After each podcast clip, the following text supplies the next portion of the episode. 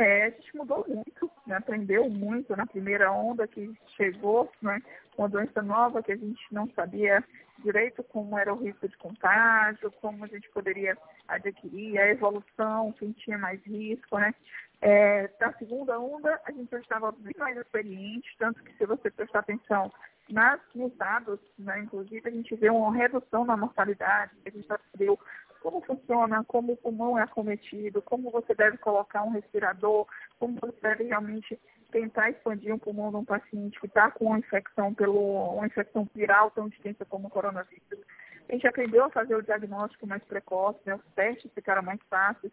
Se você não lembra da época do, assim, do, começo, um resultado de um exame do PCR para daquele swab que a gente fazia o diagnóstico demorava uns 15 dias.